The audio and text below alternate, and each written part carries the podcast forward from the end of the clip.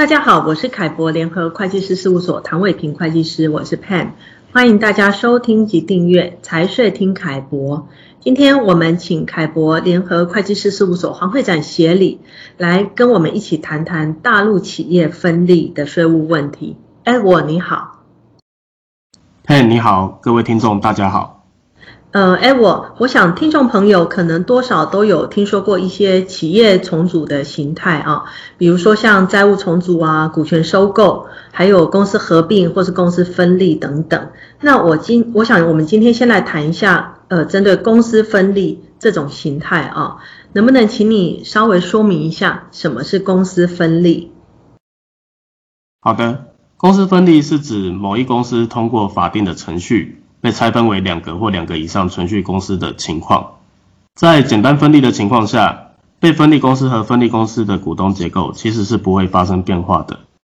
举例来说呢，A 股东和 B 股东分别对甲公司持有百分之五十的股权。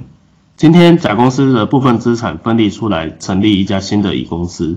当分立完成之后，甲乙两家公司都是存续的状态。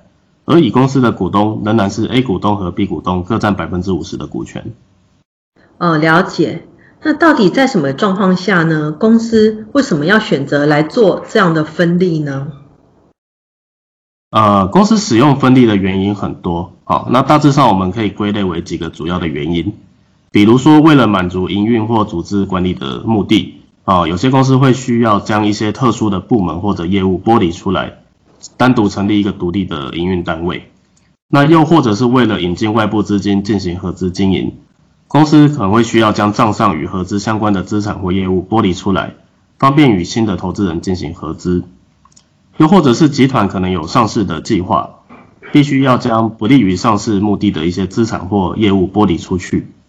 那也有可能是为了传承的目的，好，比如说公司将账上的不动产剥离出来给分立公司。那之后再将分立公司的股权移转，然后来进行一个传承的安排。那就你刚刚提到的资产剥离啊，好像也可以不用分离的方式，直接用出售资产的方式来处理啊。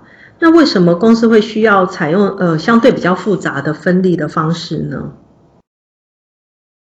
是的，啊、就刚才列举的情况来说，若是以出售资产的方式来处理。确实也不必采用公司分离的手段了，也可以完成资产的剥离。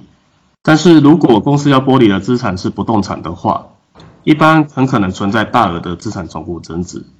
这时候如果是还采用出售的方式来进行资产剥离的话，将会导致买卖双方需要交纳包含增值税、土地增值税、契税以及企业所得税等等的税。那根据目前中国大陆的税务法规。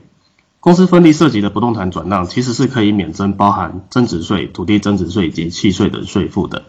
好，那至于企业所得税的部分，就要看公司能否符合国税总局于二零零九年发布的五十九号文的相关规定。若公司可以符合规定，就可以采用呃特殊性税务处理来暂免课征企业所得税。那就你刚刚提到这个五十九号文啊，如果公司它不符合五十九号文的规定，那就不能采用这个特殊的税务处理。那这样对公司的税务会产生什么样的影响呢？